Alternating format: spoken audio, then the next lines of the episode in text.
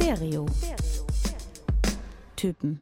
Helden der Musik erzählen ihre Geschichte. That's just straight directed to the hood. Die Menschen hinter der Musik. It's 100% me.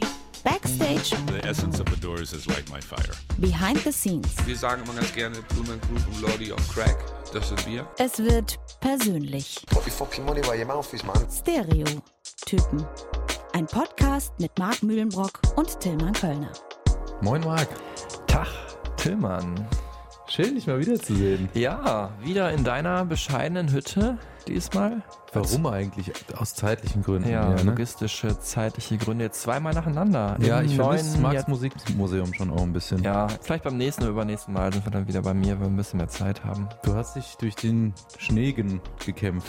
Man weiß nicht so richtig, was es ist, ob es Schnee oder Regen ist. Auf jeden Fall. Es gibt auch dieses Wort, vielleicht hast du es schon mal gehört, Schneeregen. Das- Ach so. Ja. Ja, gut. Wir sind ja jetzt kein Wetter-Podcast. deswegen Nee, lassen genau. wir diese Diskussion jetzt an dieser Stelle. Aber es ist auf jeden Fall einer der schäbigsten Tage des Jahres. Ja. Wettertechnisch, oder? Kann man so sagen. ja, und egal eigentlich, wann ihr das hört, könnte auch für andere Tage gelten, es sei denn, ihr hört es vielleicht mitten im Hochsommer, dann wahrscheinlich nicht. Ja, dann wahrscheinlich nicht. Auf jeden Fall sind wir ähm, kurz nach dem Geburtstag eines großen Musikers, um den es heute gehen soll. Zusammengekommen. Aber bevor wir dazu kommen, die Glocken läuten es ein, wenn ihr sie hören könnt. 12 Uhr mittags. Feedback. Genau. Du musst anfangen, weil mein Feedback bezieht sich auf die aktuelle Folge so ein bisschen. Okay. Äh, ich habe Feedback bekommen von Max unter anderem, der die REM-Folge gehört hat. Ah. Und auch damals dieses Konzert gesehen hat auf der Domplatte, war das, ne? Wo du auch warst. Ja, genau. Ja. Roncalli-Platz nennt man das. ja. Genau. Ähm, und 2000 oder 2001. Da, und mir gesagt hat, dass er total zurückgebeamt wurde durch diese Folge in diese Zeit und sich dafür bedankt hat. Ah, wunderbar. Ja. So soll das sein eigentlich, ne? Mir fällt gerade ein, mein Feedback ist eigentlich gar kein Feedback. Sondern, Es ist mehr ein, ein Tribut oder ein Dankeschön, weil ich nämlich den Künstler, um den es heute geht, äh, nur treffen konnte, weil der Kollege damals verzichtet hat. oh, Und zwar ähm, geht es heute um Peter Gabriel. Arbeitstitel Peter Gunther Gabriel. Genau, äh, auf Engels Spuren oder so. Vor kurzem 70 geworden. Und äh, ich konnte ihn damals interviewen, weil nämlich mein damaliger Chef, der eigentlich an der Reihe gewesen wäre, der Frank, äh, gesagt hat, ähm, Peter Gabriel ist mein großer Held, aber ich habe irgendwie Angst davor, den zu treffen und dann ist es irgendwie nicht so, wie ich es mir vorstelle oder ist es nicht so schön oder so ausgefallen oder der ist vielleicht sogar ein unsympathischer Mensch. Ich habe all seine Platten zu Hause, das will ich mir nicht kaputt machen. Krass. Für mich absolut unvorstellbar. Gibt's bei dir nicht, ne? Ja. Ich meine, Oasis Habe ich wäre es für dich gewesen wahrscheinlich. ne? Ja, nee, da gibt's schon noch welche, die drüber sind. Pearl Jam vielleicht damals oder Radiohead heute. Ja, okay. Aber auch die würde ich immer lieber treffen, um festzustellen, wie es ist. So. Und Ja. ähm, ich, für mich, also ich kann das total verstehen, aber ich würde es anders machen. Und du? Ähm, Die Chili Peppers? Ja, habe ich ja fast getroffen, aber es war nur Josh Klinghoffer, der für mich nicht richtig zu den Chili Peppers gehört. Und dann habe Jetzt schon mal gar nicht mehr, ja. genau. Und dann habe ich halt auch meiner Kollegin, äh, unserer Introsprecherin Franziska Nieser, da den Vortritt gelassen, weil das weiß ich nicht, es hat mich irgendwie dann nicht so gebockt, Josh Klinghoffer zu treffen. Aber bei mir gibt es das auch nicht. Ich würde mich dann halt überkrass vorbereiten und wäre mega aufgeregt. Mhm. Aber gut, ich meine, in dem Fall wolltest du einfach mal Franke schön sagen, ne? Da hast du die ganze, den hast du die ganze Zeit in dir gehabt, als ich das erste Mal Frank gesagt habe. Ja, okay, Frank, sorry. Grüße an dich auf jeden Fall. Von Frank jetzt zu den. Funk. Naja, Funk ist es ja nicht. Nee. Nee. Wir kommen zu den äh, Sekunden. Haben wir, wir haben noch keinen Namen für diese Rubrik, ne? Da überlegen wir uns noch was. Ja, man muss ja dazu sagen, wir machen das, um euch auch zu zeigen, dass diese äh, Künstler und Künstlerinnen, diese Helden, Heldinnen der Musik so bekannt sind, dass man die einfach an einer Sekunde Musik erkennt. Ne? Das ist ja jetzt eigentlich die neue Idee, Genau. nachdem meine Seiten gerissen sind von der Gitarre. Ihr werdet ihn sofort wiedererkennen. Vielleicht, ich weiß es nicht genau. Okay, das war Salisbury Hill. Zweiter Versuch, der wahrscheinlich noch bekanntere Song. Das war Sledgehammer. Äh, ich muss dazu sagen, es ist nicht ganz so, so einfach, glaube ich, wie bei Whitney Houston. Da hat man Stimmt. wirklich Ja. gedacht, okay, das Lied kennt jeder. Jetzt, ich bin auch, wo ich jetzt diese Sekunde gehört habe, ich meine, wir erkennen es, aber Ich würde sagen, wahrscheinlich nicht 9 aus 10 wie bei Whitney Houston, sondern eher 5 aus 10, oder? okay. Ja. Aber von äh, Sledgehammer kommen wir direkt in die Fun Facts. Aha, jetzt geht's los. Ja, die drei Tillmann bereitet immer drei witzige oder interessante Fakten vor. die jetzt eingeläutet werden mit einem. Nummer Einfach. eins. Ja, Nummer eins. Tatsächlich ist Sledgehammer bis heute der meistgespielte Song auf MTV all time. Krass. Das ist irre eigentlich. Das ist irre. Weil man denkt irgendwie so Nirvana oder also ich Michael so, Jackson oder Genau, so. ich habe so tausend Videos im Kopf, die ich so super oft gesehen habe. Aber Sledgehammer halt, weil das auch so ein irres Stop-Motion-Video war, was Ja. damals wirklich legendär war, kommen wir aber später auch noch Da, drauf. da werden wir ein ganzes Kapitel unseres Podcasts zu widmen. Ich habe dann gedacht, es liegt auch so ein bisschen dran, dass er anders als so, ne, zum Beispiel Nirvana oder Michael Jackson dann auch nicht so unfassbar viele Hits hatte, Mhm. sondern eins, zu dem er auch wahrscheinlich das eins der wichtigsten und krassesten Musikvideos aller Zeiten gemacht hat. Aber egal, äh, kommen wir nachher noch zu. Fun Fact Nummer zwei. Fun Fact Nummer zwei: Peter Gabriel ist eigentlich Querflötenspieler. Aha. Ja, hat angefangen eigentlich bei Genesis als, ja, schon auch Sänger, aber auch Flötist. Da schlagen wir die Brücke zu Folge 53 in der Zukunft, wenn es dann um Lizzo gehen wird. Größter Star Oder um des Folge, Jahres. um Folge minus 53, wenn es um Jethro Tull gegangen wäre. Ja, in einer Parallelwelt, die wir alle nicht bereisen wollen. Ja, und äh, Fun Fact Nummer drei.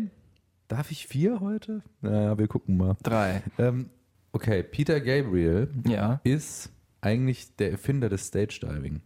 Nee. Dieser ältere Ja. Gentleman, elder Statesman der britischen Musik. Das war tatsächlich, ja, wahrscheinlich nicht der erste, aber einer der ersten. Oder der erste, wo es bekannt wurde. Genau, der dann äh, mit einer großen Menge physischen äh, Kontakt auch aufgenommen hat, indem er sich äh, ins Publikum hat fallen lassen auf dem Rücken und sich dann hat tragen lassen. Hat ja auch wahnsinnig exaltierte Kostüme getragen, wo wir auch gleich drauf kommen werden. Also, ja, ohne Peter Gabriel heute auch kein Travis Scott. Stage Diving vielleicht. Weiß es nicht. Oder Dave Grohl. genau. Ich dachte ja, du sagst das, was für mich der krasseste Funfact ist, wo ich mich ja auch mit seiner Biografie beschäftigt habe, dass er äh, Musik mit Affen gemacht hat, Tillmann. Das wäre mal ein Ding gewesen. Ja, Er- stimmt. Er hat Menschenaffen äh, äh, gefunden, ähm, die von halt ähm, ähm, Biologen betreut wurden, wo er halt das angefragt hat und dann hat er das durchgezogen. Das Projekt wurde auch nie veröffentlicht, also zumindest Mhm. nicht meines Wissens, aber ähm, hat dann auch so die Persönlichkeiten dieser Affen da kennengelernt, so dass der eine dann eifersüchtig war, wenn der andere etwas mehr spielen durfte und so. Also das fand ich äh, noch ganz interessant. Das liegt aber, glaube ich, jetzt auch daran, dass du einfach viel mehr im Thema Peter Gabriel drin bist, muss man sagen. Klar, ich bin auch ein bisschen mit Genesis sozialisiert worden, groß geworden, aber Peter Gabriel ist echt nicht so meine Baustelle. Aber jetzt, wo ich mich auch ein bisschen damit beschäftigt habe, finde ich es auch mega spannend und freue mich voll jetzt auf alles, was kommt. Mhm. Ähm, eigentlich ist ja alles ein Fun Fact. Ist ja ein wahnsinnig irrer Typ. Ja, Ne? ähm, trotz, also wir werden jetzt feststellen, äh, dass er eigentlich mehr ist als ein Musiker, weil er halt so vielen anderen wissenschaftlichen teilweise und künstlerischen Disziplinen offen gegenüber ist. Aber ich habe ihn da mal ganz am Anfang gefragt, äh, als was würde er sich denn selber bezeichnen? Well, on my passport, I put music plus, I think, because it is it's all originated from music, but there are many other things I'm interested in now. Also auf seinem Pass hat er eingetragen Musik plus, also er ist mehr als ein Musiker. Ob das jetzt äh, wirklich da steht, weiß ich nicht, aber das erklärt ganz gut, wie er sich so selber sieht. Ja, die, das Time Magazine hat ihn als eine der einflussreichsten Personen der Welt mal bezeichnet. Mhm. Ähm, hat auch viel mit Menschenrechten zu tun, generell mit wissenschaftlichen, äh, ja, mit wissenschaftlichen Aussagen, die er getätigt hat, hat sich in ganz vielen Bereichen engagiert und interessiert. Alles äh, Dinge, auf die wir noch zurückkommen werden. Ja. Schön fand ich auch den Titel Proc Prince. weißt du, so von Prog-Rock und dann aber äh, Prince, ne? Vom, Ah. vom Wall Street Journal wurde ihm, wurde ihm der Titel gegeben. Ihr merkt schon, eine irre Persönlichkeit, dieser Typ. Mhm. Mich interessiert jetzt erstmal, Marc, wo und wann hast du ihn getroffen und wie war das? Die Vorgeschichte war, dass ich eigentlich einen anderen großen britischen Musiker interviewen sollte, am gleichen Tag, nämlich äh, Joe Cocker Wow. in äh, Düsseldorf, was äh, näher dran war von der Redaktion, wo ich damals gearbeitet habe. Und dann kam eben dieser Auftrag Peter Gabriel Interview in Leipzig, weil er damals da ähm, ein Konzert gegeben hat unter der Reihe Scratch My Back. Da ging es halt darum, dass er Songs, die er selber gut findet, äh, im, von anderen Künstlern in Orchesterversionen dargeboten hat und auch eigene Songs. Und äh, dafür gab es dann halt, äh, also in dem Rahmen gab es dann halt Interviews vor Mhm. Ort. Und ich habe mir dann alles angeschaut da, die Proben und so weiter und alles sehr entspannt, sehr nett. In Wann war das nochmal welches Jahr? das war 2010, Okay. also ziemlich genau, naja, nicht ganz, neuneinhalb Jahre her. Ich glaube, Mhm. es war so im November oder so. Äh, und ja, dann halt das Interview mit ihm direkt danach. Und äh, ich muss dazu sagen, ich habe jetzt hier diese Antworten, die wir heute zu hören kriegen, sind auch aus einem anderen Interview, was ein Kollege vor mir, ein paar Jahre vor mir äh, geführt hat. Ähm, nur um da äh, korrekt zu sein. Peter Gabriel habe ich da kennengelernt, wirklich als äh, Philanthrop, also allen menschlichen Wissenschaften und Kulturen irgendwie total äh, zugewandt und offen und äh, ja, auch super intelligent, super schlau, super eloquent. Auch so ein bisschen wie so ein Professor, kann man sagen. Also ich meine, im Interview habe ich dann erfahren, wie der Mond uns äh, beeinflusst. Zum Beispiel, er hat auch zum Beispiel mal die Singles zu diesem Scratch My Back Zyklus sind alle immer am nächsten Vollmond erschienen Wow. weil er da irgendwie so dran glaubt. Aber jetzt nicht nur pseudowissenschaftlich unterwegs, Mhm. sondern auch, ähm, ich meine, ist ja auch erwiesen, dass der Mond halt die Gewässer auf der Erde steuert. Wir sind zu 98 Prozent aus Wasser. Dann hat er gesagt, 75 Prozent der Menschen leben nur fünf Meilen von Wasser entfernt. Auch ein Fakt, den ich nicht wusste, den er gelesen hatte in einem Buch. Und äh, wie äh, George Lucas sich damals, als er Star Wars das Drehbuch geschrieben hat, an der alten Mythologie der Griechen orientiert hat, um eine Geschichte zu schreiben, die psychologisch und philosophisch möglichst viele Leute abholt. Also du merkst schon, es ging weit über Musik hinaus, dieses äh, großartigen Musikers, der ja auch ähm, ja, drei Brit Awards, äh, elfmal Grammy gewonnen hat und 13 Mal die MTV Awards gewonnen hat. Gut, dass du das nochmal sagst, was, was für ein krasser Musiker das auch einfach war. So viele Preise, weiß gar nicht, wer so viele hat überhaupt. Genau, also gibt's ein paar, nur wenige mehr. Ja. Er selber, aber ja, sagt hier nochmal, wie er auch sich für andere äh, Disziplinen der Kunst, Kultur und Wissenschaft begeistern kann. And for me, I think uh, I always had this dream of this experience park, which was a sort of environmental work designed by scientists and artists collaborating. That's still something that interests me a lot. Okay, was mich noch kurz interessiert, weißt du noch, was er anhatte? Äh, ich glaube, ganz in schwarz gekleidet und tatsächlich dieses klassischen Rollkragenpulli, so ein Existenzialistenpulli, den er Mhm. auch öfter trägt, Turtleneck in schwarz. Bin mir aber nicht sicher, ob das nur in meiner Erinnerung so schön gemalt ist. Okay. Zu dem, was er gerade gesagt hat, äh, er ist interessiert daran, die Umwelt und die Wissenschaft und auch Technologie zusammenzubringen und da Gemeinsamkeiten und Zusammenhänge zu erkennen. Kann man das so Ja, mit, mit der Kunst und den Musikern. Also, genau. Und das wundert mich nicht, wenn man sich seine Biografie anschaut, weil seine Mutter war Mu Musikerin und sein Vater war Ingenieur. Mhm. Ne? Und das ist schon irgendwie geil, weil das hatten wir jetzt bisher auch noch nicht so, äh, ähm, dass es so klar ist, woher so ein, so ein breites Spannungsfeld an Interessen kommt. Ne? Also von Technologie äh, über Kunst, Kultur hin zur Umwelt und dann wieder Musik. Ne? Mhm. Macht ja hier total Sinn einfach. Hat Ja. er beides in die Wiege gelegt bekommen. Man könnte sagen, er ist die Personifizierung dessen, was er eigentlich erreichen will.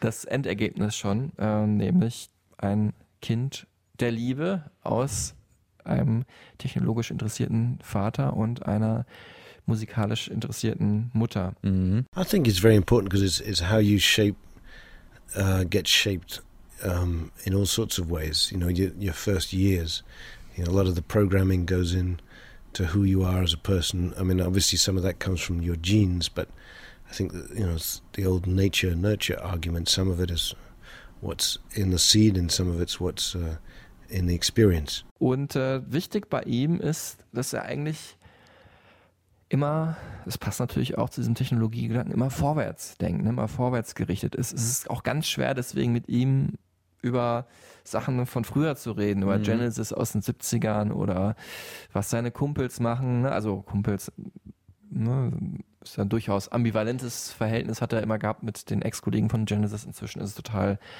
beruhigt und entspannt. Also mit Phil Collins hängt er auch rum, Ja. noch, oder? das weiß ich nicht, aber die sind zumindest jetzt nicht, irgendwie haben jetzt kein Problem miteinander Mhm. oder so. Ähm, ja, und deswegen werden wir heute nicht so viele Antworten hören zu der guten alten Zeit.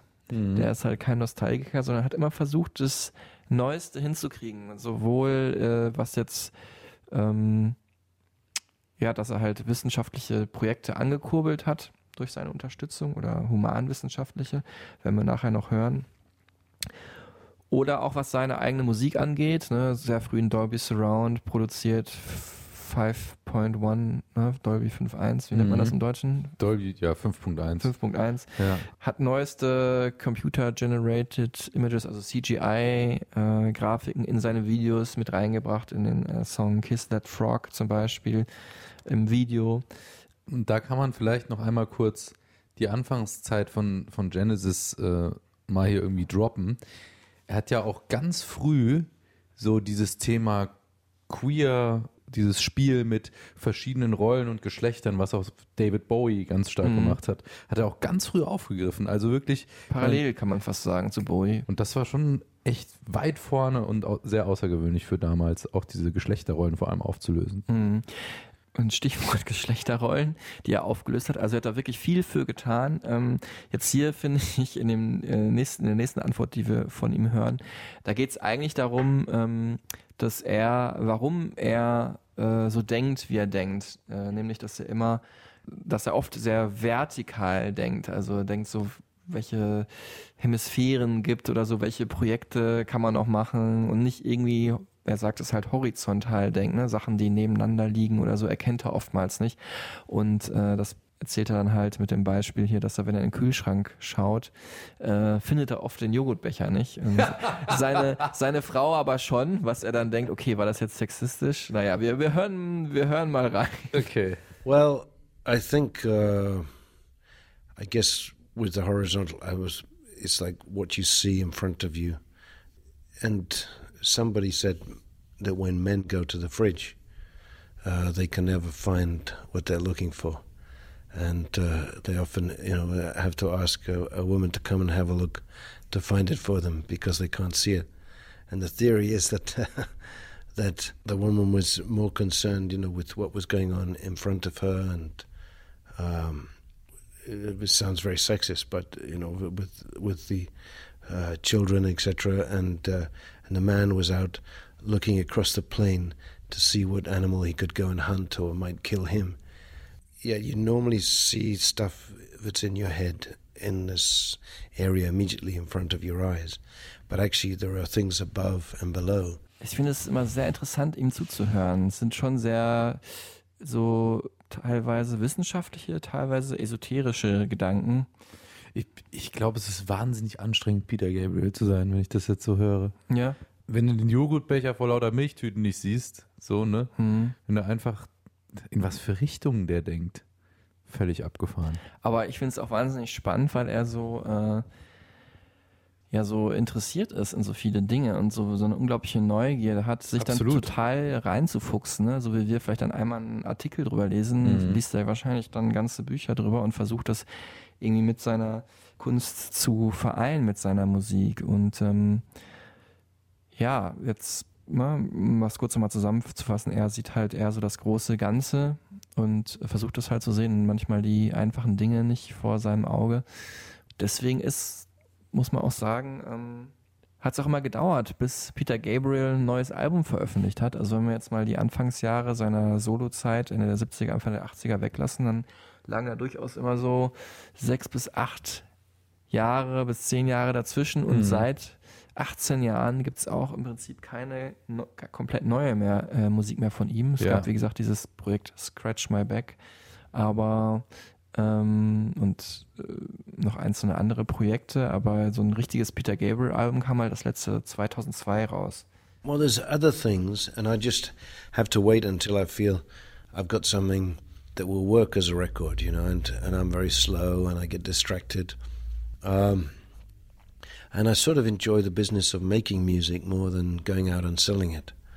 So when I don't have to, you know, it's it takes a while to sort of get motivated. Wenn man jetzt nur die Albenveröffentlichung ansieht, wie viele oder wie wenige es da gab, kann man ihn vielleicht dann als faul bezeichnen, aber es Ja, war er okay. natürlich nicht. Äh, auf, er hat viele andere Sachen gemacht, viele andere Projekte und äh, deswegen hat das so viel Zeit eingenommen, dass er nicht immer, immer neue Musik veröffentlichen konnte. Wo er auf jeden Fall faul war, ist in den Titeln seiner Alben. Seine ersten vier Soloalben hat er alle Peter Gabriel genannt. Sau gut. Die heißen heute halt so, wie äh, das Foto aussieht oder das Albumcover aussieht, damit man die überhaupt unterscheiden kann.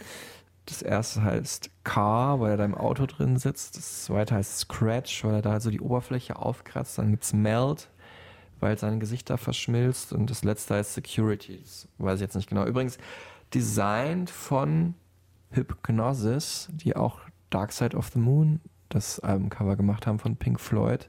Also so ein ganz bekanntes Designer-Kollektiv aus London. Und äh, ich finde auch diese beiden Motive von Album Nummer 2 und 3, die sind so unfassbar gut. Also so wirklich so ein Spiel mit dem Foto an sich auf so einer Metaebene, wie dann halt das Foto zer zerkratzt wird, während er selber auf dem Foto ist. Und äh, bei Melt halt wie sein Gesicht, was so eine Art Gemälde ist. Er sieht übrigens aus wie Anthony Perkins, der Hauptdarsteller von Psycho. Und sage ich mal einfach so kommentarlos. Kurzer nerdiger Side-Fact. Und wie da sein Gesicht so zerschmilzt, das finde ich eines der geilsten Albencover aller Zeiten. Hast du schon als nächstes Tattoo geplant? Nee, das nicht. Aber so weit geht die Liebe dann doch nicht. Ich Okay. bin auch nicht so ein krasser Peter Gabriel-Fan. Ja, und was auch total abgefahren ist, in der Diskografie mega ungewöhnlich, dass er zwei deutsche Alben gemacht hat. Also äh, Meld und Security hat er in deutscher Sprache aufgenommen. Das, da müssen wir mal kurz reinhören. Der Rhythmus ist unter mir, der Rhythmus zieht mich mit. Der Rhythmus ist über mir, der Rhythmus hält mich fest.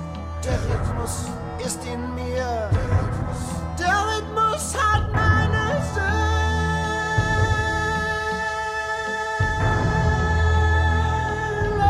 Damals hat er, kam er auf die Idee, äh, weil er einfach gesagt hat, ja, okay, wo ist noch ein Markt? Ja, Deutschland, okay.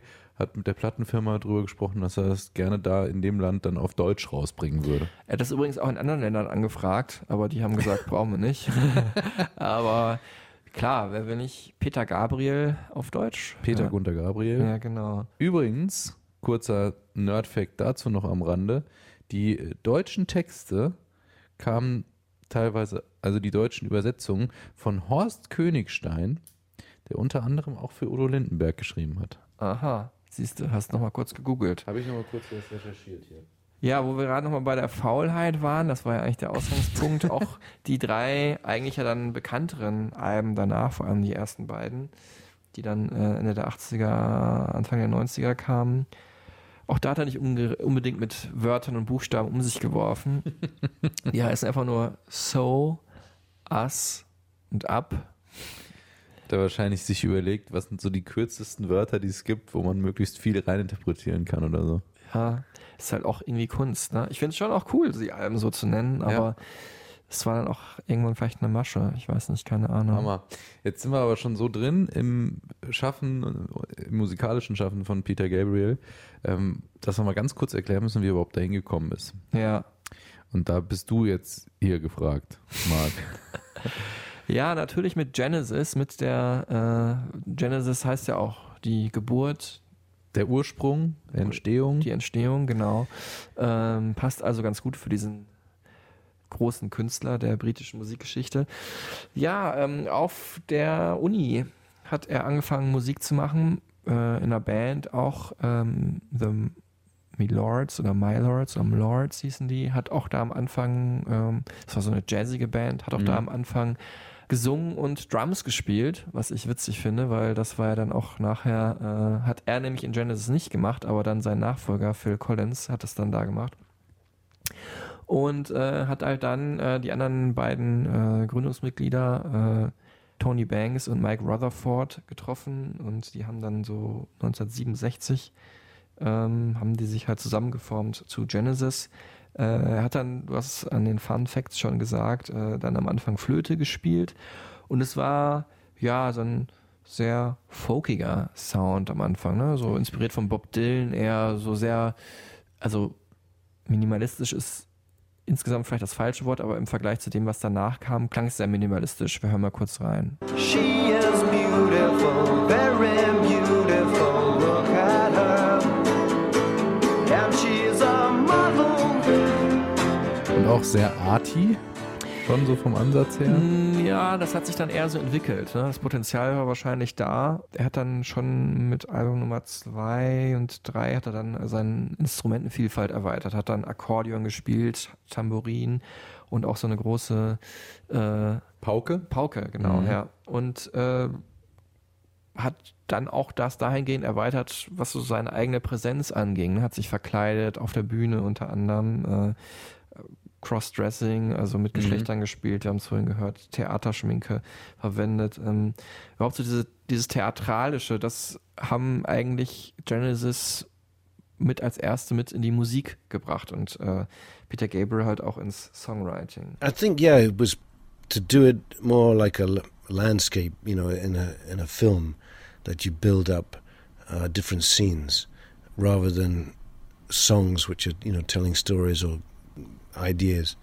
So um, that was a different approach, and the fact that I was going in this traditional folk field on the one side and then more sort of futuristic uh, programming and organic elements um, f- for the future uh, was a uh, a different area for me.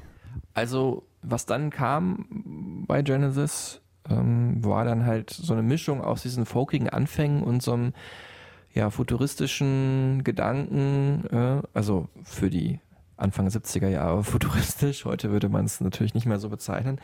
Und äh, das wurde dann ähm, so eine Art Prog-Rock, kann man sagen. Ne? Progressive Rock ist ja so die Musik der 70er aus dem äh, Rock'n'Roll entstanden. King King Crimson. Crimson, genau. Natürlich auch Pink Floyd, ne, die dann aber über dieses Genre halt hinaus noch größer geworden sind. Sehr, sehr vom Jazz auch angehaucht.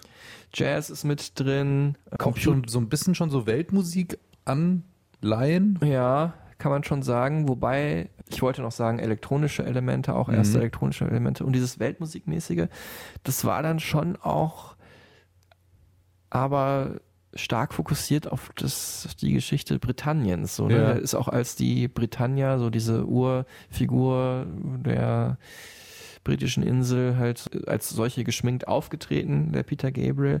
Es ging viel um englische Themen, um die englische Mhm. Geschichte, aber natürlich total äh, hinterfragend alles. Äh, wir hören das jetzt mal in dem Song äh, Dancing with the Moonlit Night. Bursting your belt, that is your homemade chair.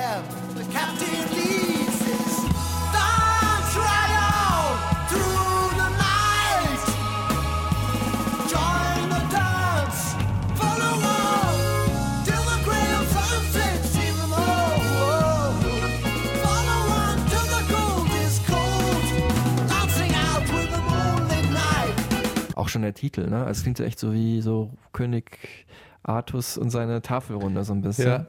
Ja, auf jeden Fall auch, könnte auch aus einer Fantasy-Serie kommen. Genau, Irgendwie Game so. of Thrones oder so. Ja, genau, würde man heute wahrscheinlich stark damit assoziieren. Und so verkleidet war er dann auch auf der Bühne, ne? gerade als Britannia, aber auch zum Beispiel als Ritter oder mit Capes, Mhm. aber immer so ein bisschen mit futuristischem Touch und auch diesem Androgynen. Ja. Also sehr viel aufgebrochen an alter Tradition und ins neue, ähm, ins neue Jahrzehnt, muss man ja sagen, gebracht. Ne? Das waren ja damals die 70er Jahre.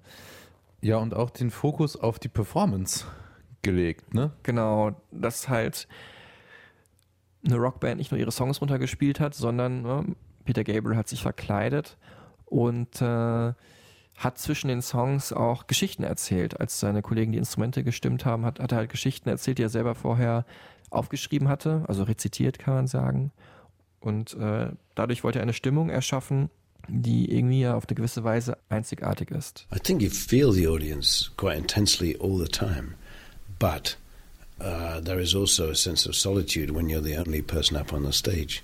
So I think you you have both, and um, that um, I like shows too where you you get that sense of aloneness and togetherness, um, and uh, you know I, I think that's something that I would like to try or do try and achieve in, in our shows. Ich kann ja schon sagen, das war eigentlich so eine One-Man-Show innerhalb einer Band, die er da abgezogen hat. Ne? Und da hat er dann auch gemerkt, ich will das eigentlich auch irgendwie für mich alleine haben.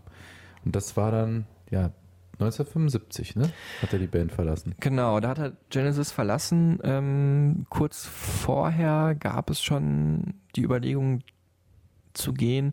Und zwar war dieses Gefühl, was du gerade über ihn beschrieben hast, hat natürlich die Band auch gespürt und auch nicht nur in, aus der Sicht, oh, wir haben Angst, dass er jetzt Solo weitermachen will, sondern dem wurde das auch zu viel. Die wollten gar nicht so dieses verkünstelte Theater so viel, die Mhm. wollten auch einfach gute Rockmusik machen. Was sie ja dann später auch noch gemacht haben. Genau. übrigens. Also, oder Pop-Rock. Genau, die wurden ja erst viel später zur einer der 90er. größten Band der 80er, Anfang 90er Ja. Dann hatte Peter Gabriel so ein Angebot, ähm, dass er die Musik, ich glaube, für ein Theaterstück oder irgendwie sowas machen könnte und hat dann gesagt, das mache ich. Das, und deswegen verlasse ich die Band. Das Stück hat sich dann zerschlagen oder dieses Projekt, was es auch immer war. Und äh, dann haben er und seine Genesis-Kollegen sich doch wieder zusammengefunden und ist dann erstmal weiter mit auf Tour gegangen und haben weiter Musik gemacht, aber irgendwie war es ab da halt schon so, dass da irgendwie so eine Brücke äh, zerstört worden ist und ähm, dann hat er mitten auf der Tour halt gesagt, in äh, Cleveland, Ohio, hat er der Band gesagt, okay, ich will das nicht mehr, so, ich brauche äh, Zeit für mich und ähm, will vor allem auch meine eigenen Projekte so durchsetzen, wie ich es gerne möchte und das ist irgendwie was anderes als das, was ihr wollt. Und dann hat er die Tour noch zu Ende gespielt und dann gab es ein offizielles Statement gegenüber der Presse, wo er halt so halb in halb als äh, Pressebulletin, halb als Gedicht halt gesagt hat, warum er aussteigt. Typisch Peter Gabriel, kann man sagen. Und ähm, ja, war überraschend für viele außerhalb des Umfelds.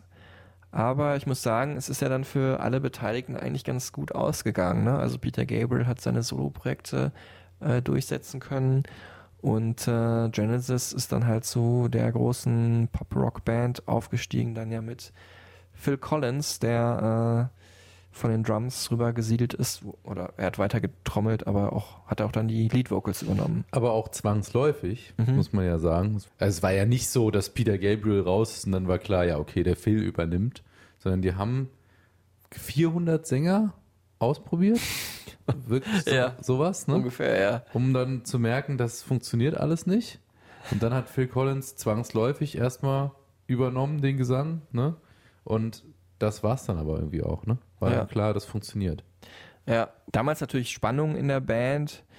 Heute, ja, sind das alles alte Gentlemen, die sich ganz gut verstehen und wahrscheinlich Witze über die Streitereien von früher machen. Ja, Ähm, kann man natürlich mit der Erfolgsgeschichte im Rücken auch, ne? genau. Ich habe dann ähm, Ist ja auch viel passiert seitdem. Ne? richtig lustig. Ja. Haben ja auch viel Geld verdient. Ich habe dann Peter Gabriel damals auch gefragt, ob er die aktuelle Musik von Phil Collins zum Beispiel gehört hat. No, I haven't heard it yet. Uh, but I'm sure he's done it well because I, I gather it's a lot of Motown covers. A lot of Motown Covers oder was? Ja, das hat, äh, das ist so ein bisschen, ich glaube, wollte er ihn einen reindrücken, ne? weil Ja. Phil Collins ja über die Jahre immer wieder, das war so sein Trademark, wenn er, ja, gerade vielleicht keine eigenen neuen Songs hatte, dann hat er immer wieder so Songs aus seiner Jugend, aus seiner Kindheit gecovert. Das waren halt Motown-Hits. Ne? Aber auch nochmal richtig erfolgreich. Genau. Die auch nochmal zu Hits gemacht. You Can't Hurry Love oder halt äh, einen eigenen Song im Motown-Stil halt veröffentlicht, Two Hearts. Ähm, Boah, geiler Song. Hammer gut. Ach komm, hören wir jetzt rein, obwohl es um Peter rein. Gabriel geht.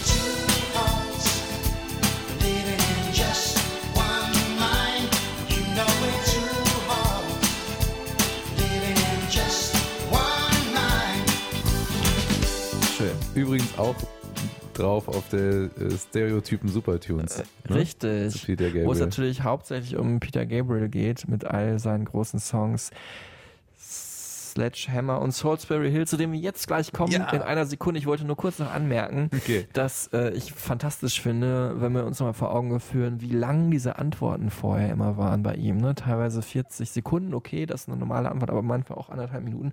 Und zu Phil Collins hat er genau sieben Sekunden gesprochen. Ja, okay. Vielleicht doch noch irgendwas. Das, Dass es da irgendwie auch persönliche Probleme und Differenzen gab, die zu dem Ausstieg bei Genesis geführt haben.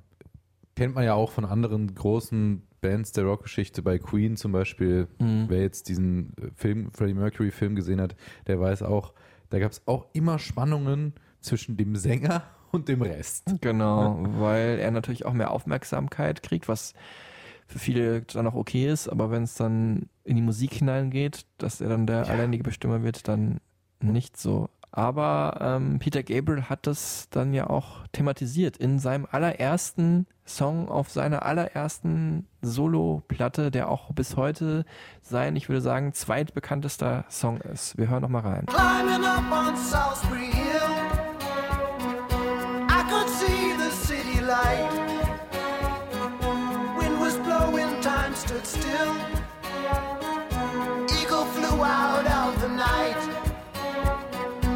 mega gut. Also es ist schon irgendwie auch, ich weiß noch, das ist ein Song, den habe ich früher gehasst. Ja, Weil das so ein Song ist, wenn man ganz klein ist und der läuft immer im Radio und die Eltern hören den und der nervt dann so ein bisschen, dann äh, nutzt er sich irgendwie so ab und man hat überhaupt keinen Bezug dazu als Kind. Aber jetzt finde ich den mega. Und ja, es ist tatsächlich ein Song über die Trennung von Genesis. Also nicht jetzt ganz direkt, ne, aber er hat dazu mal gesagt, es geht in Salisbury Hill um die Bereitschaft zu verlieren, was du hast und was du dafür bekommen könntest. Es geht darum, loszulassen. Ja, also sich aus der Comfortzone auch proaktiv rauszubewegen, um äh, in ein neues ja, Kapitel sozusagen auch aufzubrechen. Ne? Und so klingt auch dieser Song. Der hat so wahnsinnig viel Hoffnung und Aufbruchstimmung. Finde ich auch. Der geht ja immer, ich habe das Gefühl, der geht immer höher und höher, immer positiver und positiver, aber auch gleichzeitig so ein bisschen melancholisch zurückblickend so. Und auch abgefahren, musikalischer Side-Fact, ist ein Siebenvierteltakt und immer nur am Ende der Strophe wird es quasi ein gerader, also ein Achtvierteltakt. Das ist so, da merkt man auch, wie der halt auch komplex musikalisch halt gearbeitet hat. Ne? Und trotzdem ist es ein Mega-Hit geworden. Ein mega Das ist schon- Pop-Song, wo Hammer. das eigentlich wahrscheinlich die meisten Menschen gar nicht gerafft haben, wie abgefahren der Takt ist. Aber eigentlich ja auch ein Song, der total, der musikalisch so ein bisschen das Gegenteil ist von dem, was er sonst so gemacht hat. Ne? Also auch mit diesen zwei deutschen Alben, das ist schon alles sehr sperrig und sehr weird. Ja, wobei mir ist dann auch aufgefallen, so auch wenn man andere Künstler aus der Zeit betrachtet, John Lennon oder David Bowie, die ja so als die Rebellen galten und er selber ja auch. Musikalisch war das dann oft gar nicht so, wie wir uns, uns heute ausmalen. Das war dann einfach Rockmusik, die natürlich sich aus dem Fenster gelehnt hat, die auch neue Sachen erkundet hat und ele mit Elektronik gespielt hat. Aber aus heutiger Sicht war es jetzt nicht ähm, die pure Avantgarde. Ne? Es ging immer noch ins Ohr und war immer noch Pop. Man kann vielleicht jetzt auch, aber auch sagen, mit Salisbury Hill, das musste er nochmal so verarbeiten, ne? diese Loslösung von der Band Genesis. 77 war das übrigens. Genau. Und ähm, dann wurde er auch direkt äh, ja, politisch mit seiner Solo-Musik. Ne? Da Genau. ging es dann auch äh, direkt inhaltlich ganz anders zur Sache. So von wegen, okay, das war die Phase meines Lebens, habe ich jetzt noch mal kurz einen krassen Hit drüber geschrieben und jetzt verbessere ich auch mal ein bisschen die Welt. Peter Gabriel hat halt so, ne, wie er es vorhin schon in unserer Antwort kurz gesagt hat, seinen Blick erweitert, seinen Horizont erweitert, hat sich für Amnesty International eingesetzt. Das sind so die Grundfesten seiner Zeit halt als einer der wichtigsten Aktivisten, politischen Aktivisten unter den Musikern. Er hat unglaublich viel getan äh, in der Welt, ähm, wurde auch ausgezeichnet als Noble Man of Peace, also vom äh, Nobelpreisinstitut hat er da halt ähm, ein, eine Auszeichnung bekommen. Und Michael Gorbatschow hat über ihn gesagt, Peter Gabriel ist weltweit anerkannt für seine Aktivitäten zum Wohle des Friedens und der Menschlichkeit. In der Laudatio hat er das gesagt, als er ihm den Preis überreicht hat, wirklich.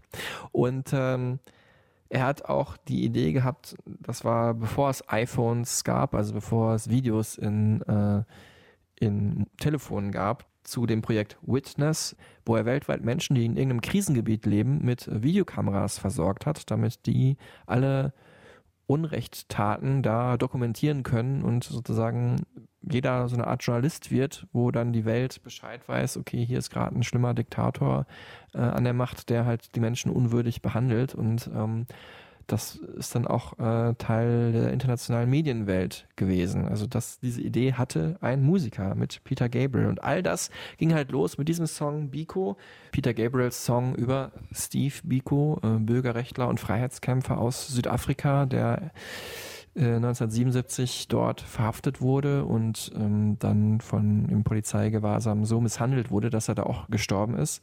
Äh, ihm hat Peter Gabriel eine Hymne gewidmet. Es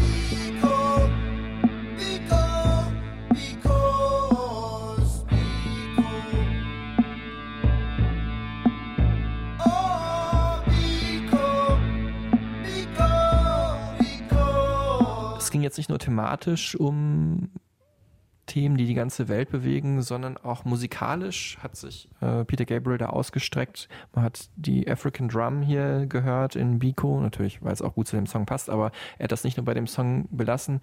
Äh, er wurde immer globaler, weltmusikmäßiger, kann man sagen. Äh, heute sagt man Global Pop, wie ich durch den Radiosender, für den ich arbeite, gelernt habe. Ähm, Cosmo ist das und hat da wirklich äh, seinen Sound, sein Klangspektrum erweitert aber nicht nur ähm, musikalisch im Sinne des Global Pop, sondern auch auf der technischen Ebene. Ähm, Peter Gabriel gilt nämlich mit Phil Collins mhm. als tatsächlich so der Erfinder oder Pionier des Gated Reverb Effekts. Ah ja, genau. Äh, auf den Drums, was man super hört im Song Intruder.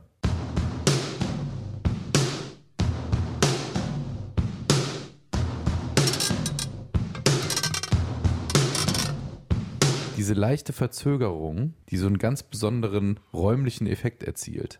Das ist sowas, was halt, ja, was man schon irgendwie experimentell erstmal arbeiten muss und was dann als Stilmittel auch eingesetzt wurde, um halt einen ganz bestimmten, also ja, einen Sound, der auch die 80er Jahre geprägt hat, mhm. irgendwie ähm, zu kreieren, ja. Man muss hier sagen, ähm, mitgeholfen hat nämlich an diesem Album äh, Phil Collins, Zeit seines Lebens der bessere Drummer als Peter Gabriel, da würden beide wahrscheinlich übereinstimmen.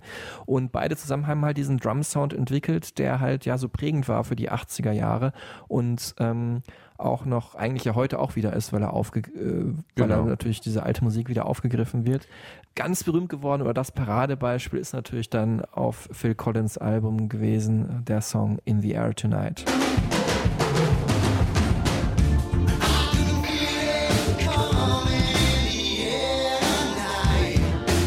Effekt heißt Gated Reverb oder Gated Delay. Mhm. Und ich finde, das erklärt schon ganz gut. Also man hat halt einen Drum-Sound, der einen ganz starken Hall nach sich ziehen würde oder ein ganz starkes Echo.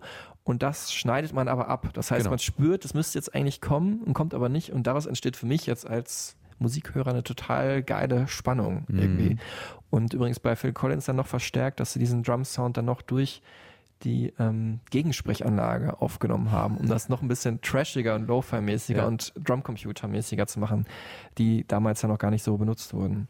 Also Also, das war jetzt totaler Musik-Nerd-Talk, aber das ist ja heute auch noch krass relevant. Und relevant war natürlich auch Sledgehammer. Speaking of, Ja, apropos bis- relevant, Bis, bis heute äh, einer der drei bekanntesten Songs von Peter Peter Gabriel, Gabriel ja, Solo, würde schon sagen, ne? der Also bekannteste Song. Salisbury Hill, Sledgehammer. Digging in the Dirt vielleicht. Ja, Ja, Digging in the Dirt vielleicht. mal schauen. Ja. Was, was, also, Blood Also können wir uns, jetzt können wir uns jetzt streiten Aber die wahrscheinlich. beiden sind schon ganz vorne dabei. Das Video, der Song, worüber wollen wir zuerst reden? das Video vor allem auch deswegen, weil hier wieder auch deutlich wird, wie Peter Gabriel das Musikvideo zur Kunstform erkoren hat. Ja, Ne? das stimmt. Du hast es gesagt, es ist der meist gespielte Videoclip auf MTV aller Zeiten gewesen. Ich meine, heute, es wird auch nie übertroffen werden, weil heute laufen ja keine Musikvideos mehr auf MTV. Ähm, ja, er hat damals wirklich, oder er und seine Plattenfirma haben damals sich wirklich gedacht, wir machen jetzt mal, fahren jetzt mal alles auf, was irgendwie geht. Eine Zusammenarbeit vor das Video von verschiedenen Regisseuren. Äh, Steven Johnson war der Clipregisseur, inzwischen verstorben ähm, in jungen Jahren. Dann eine ja, Agentur, ein Kollektiv, das sich Artman Animations nannte. Da war auch dabei Nick Park, Mhm. kennen wir als Erfinder von Wallace und Gromit, diesen Knetfiguren. Und äh, Knete spielt ja auch eine große Rolle in dem Musikvideo, bevor wir dazu kommen. Und noch mit dabei auch die Quay Brothers, Brücke geschlagen zur Folge 7 Tool, wo ja auch die Videoclips total von den Quay Brothers inspiriert waren. Die haben halt so diese Stop-Motion-Technik mit verschiedenen kleinen Figürchen erfunden. Und ja, diese beiden Aspekte, also einmal dieses Knetmäßige, ne, das Peter Gabriel taucht im Video oft als Knetfigur auf und ähm, dieses Stop-Motion-Effekt, das sind so die beiden, zwei der prägenden äh, Elemente des Clips. Aber es gibt auch Peter Gabriel als Eisskulptur oder äh, sein Gesicht besteht nur aus Früchten. Es gibt tanzende Hühner. Ja, es gibt ein spaciges Ende, wo er in einem Weltallkostüm ins Weltall wandert. Ich weiß noch, wie ich, wie ich damals fasziniert war als kleiner Junge von diesem Video, was dann auf MTV lief. Ich konnte mit der Musik überhaupt nichts anfangen, dachte so, was soll das? Aber das Video hat mich total in den Bann gezogen. Es passiert gefühlt alle zwei Sekunden irgendwas komplett anderes. Es ist wahrscheinlich, man muss es einfach nennen, eines der fünf bis zehn größten Musikvideos aller Zeiten. Absolut.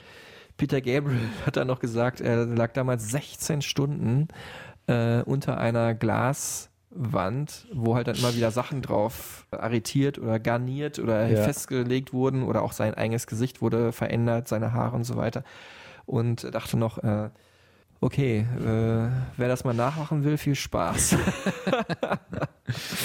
Aber er hat natürlich auch geahnt, typisch Vorreiter, dass, äh, ich meine, wir reden ja das Jahr 86, 87, es gab schon natürlich wichtige große Clips, Michael Jackson Thriller war gerade raus, dass das jetzt das Medium ist, mhm. wo man mit Aufmerksamkeit auf sich ziehen kann, wo man aber auch sich künstlerisch gerade weiterentwickeln kann. Well, I think TV is the central strand of our culture at the moment, in a sense that that's where most people receive information and entertainment, and perhaps education.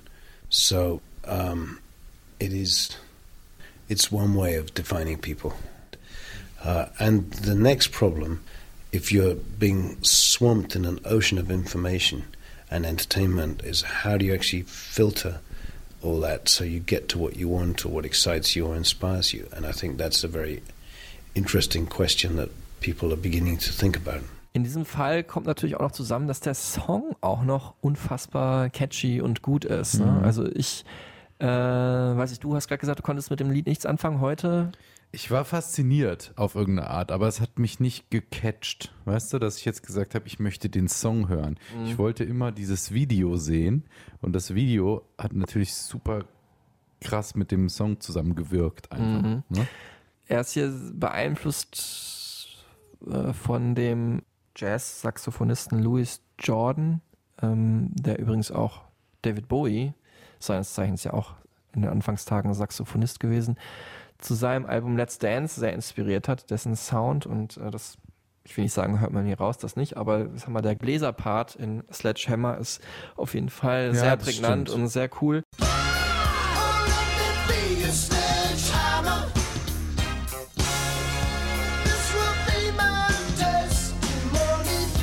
Auch so wie der Anfang ein bisschen von Let's Dance, ne? Ja. Das, was sich so aufbaut. Genau. Und natürlich ganz prägnant für mich, den Sound, den ich immer wieder hören wollte, war diese Chakuhachi-Flöte aus Japan. Wobei, es war... Hören wir noch mal kurz, wie es richtig klingt.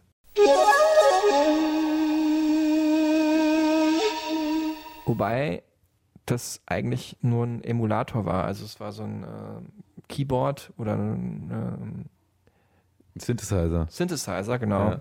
Wo halt dieser Sound drauf eingespielt war, der EMU Systems. Und äh, ja, da haben sich dann später auch bedient. Man kann sagen, die haben entweder Peter Gabriel gesampelt oder äh, auch einfach den gleichen Emulator, die, den gleichen Synthesizer benutzt. Äh, Naughty by Nature in ihrem Mega-Hit Hip Hop Hooray. Give it up for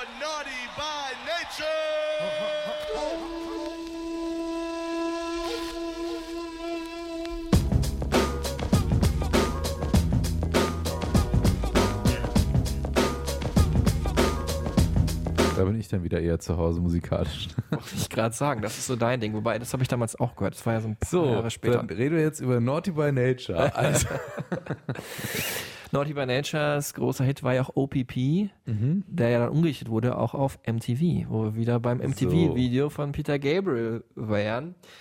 Nein, also für mich eigentlich der Song geht richtig los nach drei Minuten. Äh, das vorher finde ich ganz nett, aber wenn ich mir das Lied anhöre, und das ist bei, glaube ich, fast keinem anderen Lied überhaupt, hast du das, dass du irgendwie ein Lied zwei Minuten vorspulst oder drei Minuten und dann nur dieses, Ende immer wieder hörst? ja, jetzt der neue Song von Rin mit Bilderbuch. Da finde ich halt den Bilderbuch-Part so gut, dass ich immer dahin skippe. Okay, das gibt's also doch. Bei mir ist es ganz selten, weil ich es auch irgendwie diese Spannungsaufbau vorher brauche, um dann auf den geilen Part zu kommen. Aber Ja.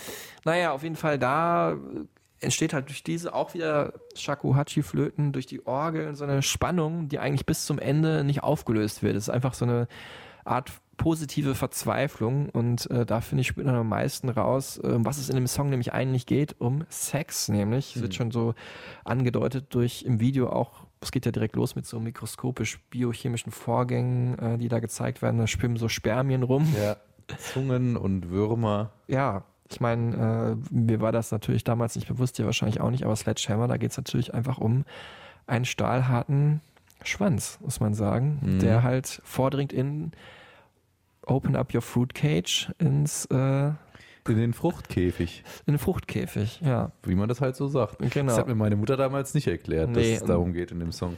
Es hat aber natürlich jetzt nicht eine nur eine platt Sex als Trieb Bedeutung, sondern auch so Sex als Wurzel und Ursprung des Lebens. Ich meine, wir sehen auch ganz viele Früchte in dem Video Mhm. und sind am Ende im Weltall, also dieses, sagen wir mal, metaphysische Aspekt von Sex, der ja auch im Akt selber halt, dieses Spirituelle ist im Akt selber ja auch schon inbegriffen, weil man sich ja komplett verliert, oder zumindest kann man das, äh, wird da wunderbar thematisiert und ich finde das auch in dem Song tatsächlich aufgehoben. Also das hat wirklich was Mantramäßiges, äh, Psychedelisches für mich, wie da die letzten zwei Minuten abgegangen wird.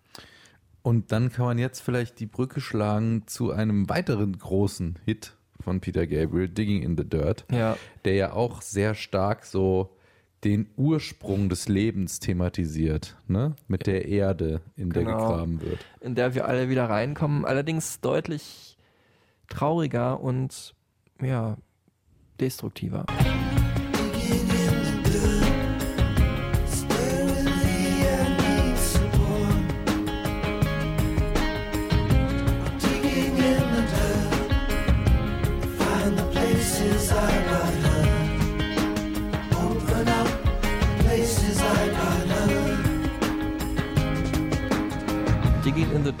vielleicht bis heute mein Lieblingslied von Peter Gabriel.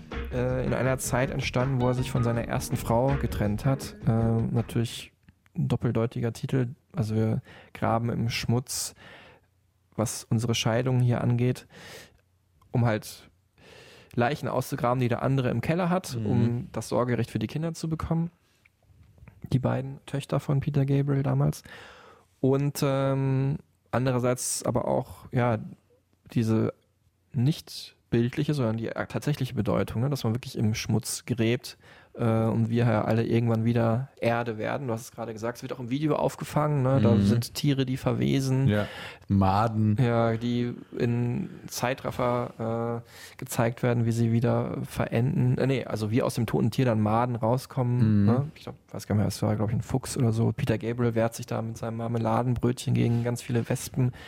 Alles in Zeitlupe. Also Schon irre Kunst einfach, was er da ja, macht. Ne? auch, äh, das lohnt es sich auch auf jeden Fall anzuschauen oder anzuhören auf unserer Supertunes-Liste. Großartiger Song. Ähm, in einer sehr traurigen Zeit entstanden, wo er eigentlich ja gerade Ende 87 ist er zum, oder 86 war Sledgehammer, da ist er zum Superstar aufgestiegen. 87 hat er die ganzen MTV Awards abgeräumt, dann war seine Scheidung und hat das halt auf seinem nächsten Album Us, äh, auch bezeichneter Titel, also wir beide, Mhm. uns, ja, also die Ehe, Menschen die er damit wahrscheinlich am meisten bezeichnet, aber auch die, auch die Menschen an sich, die alle wieder irgendwann wieder Teil der Erde werden. Ne? Wir haben es ganz am Anfang schon gesagt, ein so vieldeutiger, kurzer Titel, in dem man 100.000 Sachen rein interpretieren Hm. kann. Ähm, ja, dieses Album hat er da rausgebracht, so Anfang der 90er Jahre. Anfang der 90er, da wurde diese Affinität zur ja, Weltmusik, ne, äh, hat nochmal so eine andere Dimension angenommen. Eine institutionelle äh, Version, nämlich sein eigenes Label, was auch bei uns im Podcast-Folgentitel auch auftaucht. Genau. Übrigens, das Bild ist auch aus dem Sledgehammer-Video. Das ist halt diese Knetfigur. Ja. Ähm, und ja, Real World hat er sein Label genannt, Ende der 80er, Anfang der 90er, wo er wirklich äh, Menschen aus aller Welt ähm, ja, gesigned hat. Äh, am bekanntesten den arabischen Sänger Nusrat Fatih Ali Khan, mit dem er sechs Platten rausgebracht hat. Well, it's been a long time. I think really Real World started back in 1980 when we began the WOMAD Festival. Uh, and it, in many ways, is an outgrowth from that. That was a festival to combine musicians from all over the world uh, with some elements of, of rock, jazz, and uh, dance, film.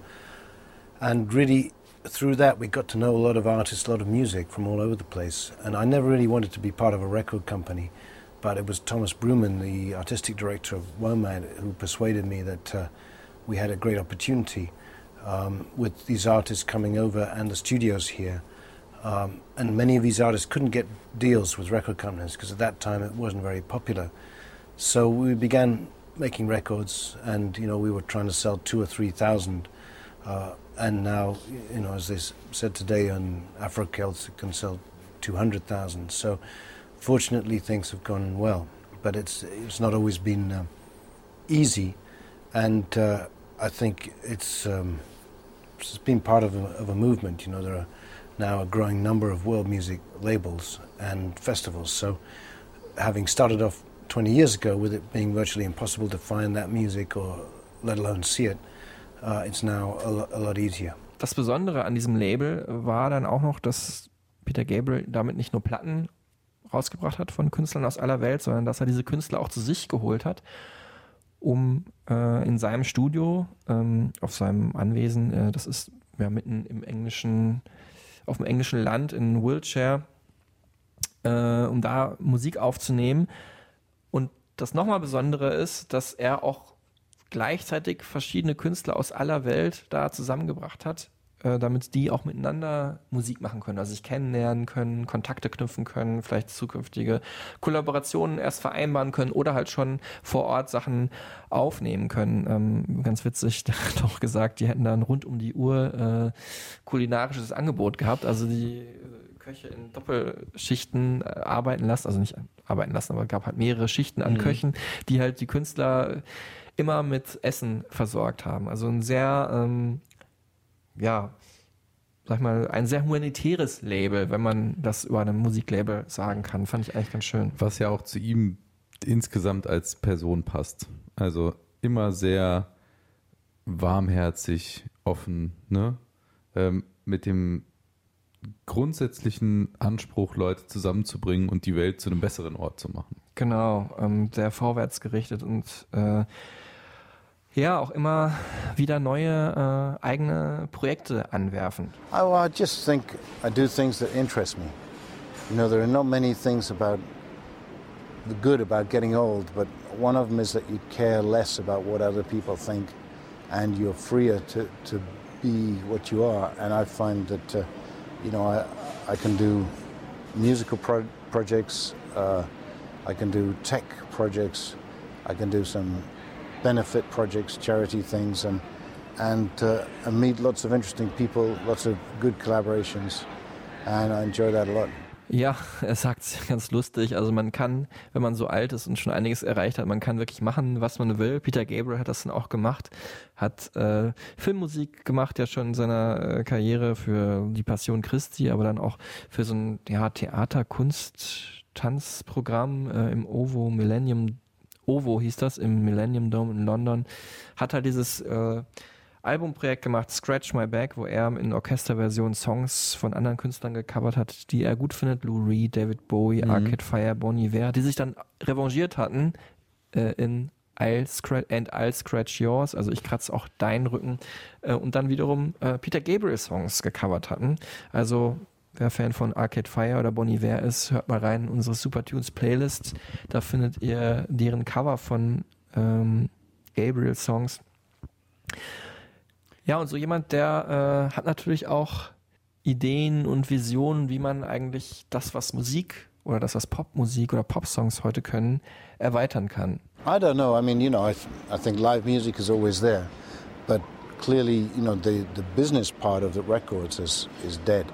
Um, but there are lots of interesting opportunities coming out of it.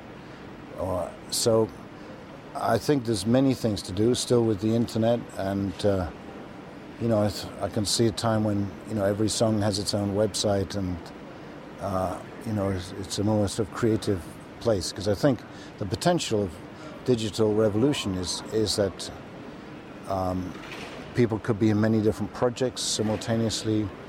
Music could be three seconds long or three days long, and lots of interesting experimental collaborations that could happen because the economic model has been turned upside down. You don't need many people to to sort of function uh, if you can get them to pay something. So it's it's full of Also hat er so damals vor zehn Jahren schon ein bisschen vorweggenommen, was sich heute so abzeichnet mit Streaming, ne? dass Musik extra anders produziert wird auch für so Plattformen. Ja, hat er. Ähm, und auch äh, in diesem älteren Interview schon, äh, was im Übrigen aus dem Jahr ähm, 2002 stammt, wo der Mhm. Kollege Peter Gabriel getroffen hat. Ähm, ich weiß leider nicht mehr, wer es war, sonst würde ich es dir auch sagen. Tut mir leid. auch da hat er schon eigentlich gesagt, äh, das, was ich als Musiksammler heute genauso sehe. The king is dead, long live the king. You know, it's like uh, the old model, I think, is dying. And uh, I don't think physical product will go away completely because I think people will have a mixture. And when I was told at one point that the average record sold in America is played 1.3 times, it made me think a lot. Uh, and actually, if most people look at their collections, you see maybe 20 to 50 records that are or were played a lot, and an awful lot of others that were only checked out once. Now, if you can do all that checking out digitally, and the stuff you really care about you get in some physical form with a, a book and nice pictures or even inside a sculpture, um, then that's something I think you may want to own and keep and have in your house. Ja, eigentlich finde ich das cool. Ich als alter Plattensammler noch aus den 90ern oder CD-Sammler, ich würde mir manchmal wirklich wünschen, dass ich erst heute anfangen würde zu sammeln, weil dann würde ich auch nicht so viel Geld dafür ausgeben. weil im Prinzip hat Peter Gabriel da recht, ne, dass man halt vielleicht so von den 1000 Platten oder CDs, die man hat, so 60, 70 findet man richtig super und die möchte man dann auch vielleicht in einer schönen Deluxe-Version Mhm. zu Hause haben oder in der schönen Version, der ersten Version, die man sie damals gekauft hat. Und alles andere reicht dann halt per Download. Er sagt ja Download, weil das Interview ja, wie gesagt, ähm, aus dem Jahr 2002 war. Oder heute halt äh, reicht es, wenn du das streamen kannst, ne? Weil Ja. Du musst es nicht besitzen. Wie siehst du das? Da erinnere ich mich an einen bekannten DJ aus äh, Frankfurt, der Atta, der Gründer des Robert Johnson. Der hat irgendwann seine üppige Plattensammlung verkauft, weil er gesagt hat, ey, ich kann das heute alles auf dem Stick haben. Und wenn ich dann im Club bin, dann kann ich auch mal spontan was aus den 80ern spielen. Ne? Mhm. Und die paar wichtigen Perlen, die habe ich einfach behalten, aber den Rest habe ich verkauft an Leute, die es wirklich benutzen. Und ich sehe das auch so. Ich kaufe mir auch nur wirklich Platten, die ich wirklich, wirklich so liebe und haben will, dass ich sie vielleicht dann irgendwann mal weitergeben kann oder so. Mhm. Das ist ja auch manchmal eingeschweißt auch. Das ist bei mir nicht der Fall. ähm, ich finde es interessant, dass so jemand dann auch, ja, wir haben es gerade gesagt, wie Peter Gabriel schon eigentlich vor Jahren oder Jahrzehnten das eigentlich vorausgesehen hat, was Menschen wie wir heute in Bezug auf Musik oder die Technik in der Musik denken. Also man bekommt schon wirklich so den Eindruck, der ist schon so ein Vorbildmensch irgendwie, ne?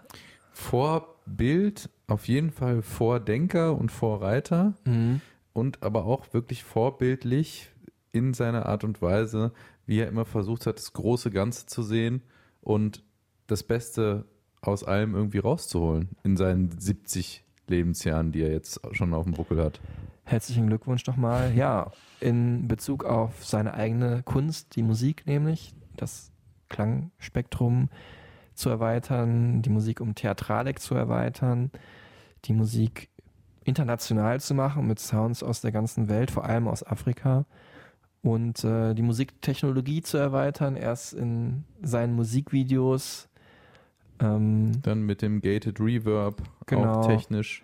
und dann mit allerhand Innovationen, wie halt Musik erfahrbar gemacht werden kann auf Rechnern, ne? Also Mhm. dass man eine eigene eine so Art Computerlandschaft da generiert, wo man dann halt Songs anklicken kann. Ich meine, das ist heute alles rudimentär, aber in den 90er Jahren war das schon groß. Dann halt, wie er selber die Musik gefördert hat als Unternehmer halt mit seinem Real World, mit seinem Real World Label und darüber hinaus halt auch humanitär aktiv war, äh, völlig unabhängig von Musik halt Menschen weltweit unterstützt hat. Und er ist auch noch ein liebender Familienvater von zwei Frauen aus der ersten Ehe, von zwei Töchtern aus der ersten Ehe. Eine übrigens seine Background-Sängerin, die andere hat einige seiner Musikvideos gemacht und von zwei Söhnen aus der zweiten Ehe. I don't think I've always done the right thing as a dad, but I've always been there and I've always had a lot of love. And uh, I think that's the number one thing for a kid. So music really is professional and uh, being a dad is personal. But I know when you're uh, on your grave, you're just about to die, you're not really going to be concerned about the mix on the fifth track of your fourth album you're going to be concerned about the people you loved. Um, so I, even though I can't always live like that, I know it. Wow. Schönes Schlusswort. Das wird ja richtig sentimental jetzt hier noch zum Schluss. Herzschmerz, dieser wissenschaftliche Mensch, Peter Gabriel, auch ein sehr großes Herz. Vielen Dank auch Marc, dass du ihn mir auch näher gebracht hast. Ja, Äh, ein Musiker, den ich, von dem ich immer wusste, dass, wie wichtig er ist, aber es nie so wirklich gefühlt habe und es jetzt so weiß. Und es jetzt so richtig nachempfinden kann. Ähm, wir hoffen, dass wir ihn euch auch näher gebracht haben, diesen Helden der Musik. mhm. Und äh, vielen Dank fürs Zuhören. hört rein in die äh, Stereotypen Supertunes zu Peter Gabriel. Schickt uns gerne Feedback. Und nächste Folge wird noch nicht gespoilert, oder? Hm, Slowly. Vielleicht. Ja, wir schauen mal, okay. was dann kommt. Macht's gut, danke fürs Zuhören und bis zum nächsten Mal. Tschüss zusammen.